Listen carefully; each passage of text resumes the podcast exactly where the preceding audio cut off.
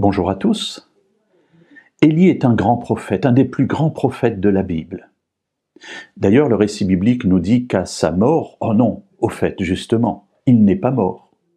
À la fin de sa vie, il est passé directement de la vie au ciel, dans la présence même de Dieu. Il n'est pas passé par la mort. C'est donc un homme extraordinaire, vraisemblablement, pour que Dieu ait jugé inutile de le laisser passer par la mort. Un grand prophète qui a fait de multiples miracles, qui a dû combattre contre un roi terrible, qui est le roi Akab. Et dans un de ces épisodes, il va vivre quelque chose de particulier que je veux souligner aujourd'hui.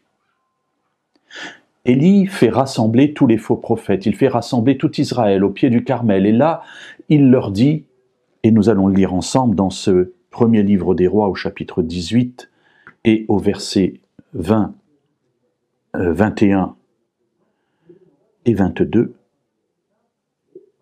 Akab envoya des messagers vers tous les Israélites et rassembla les prophètes au mont Carmel.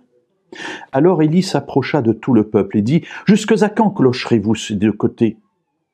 Si l'Éternel est Dieu, ralliez-vous à lui. Si c'est Baal, ralliez-vous à lui.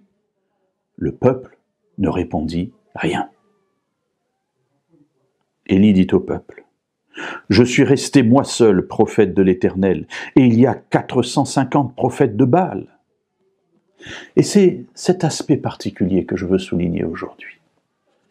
Élie, ce grand prophète, cet homme de Dieu extraordinaire qui, qui va ici faire des miracles merveilleux, quand il s'adresse au peuple, il leur propose de choisir entre Dieu et Baal, mais il ajoute une phrase Je suis resté moi seul.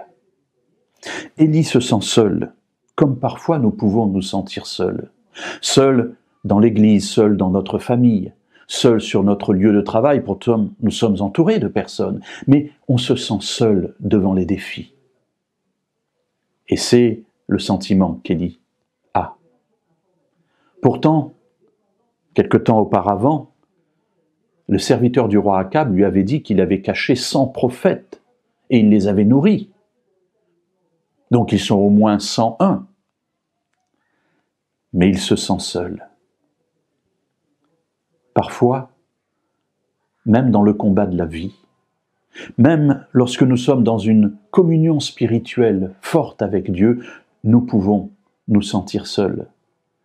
Mais cet épisode nous rappelle que ce n'est qu'un sentiment, parce que de tout temps, Dieu a toujours eu un peuple fidèle. Alors, D'après ce texte, nous sommes au moins 101.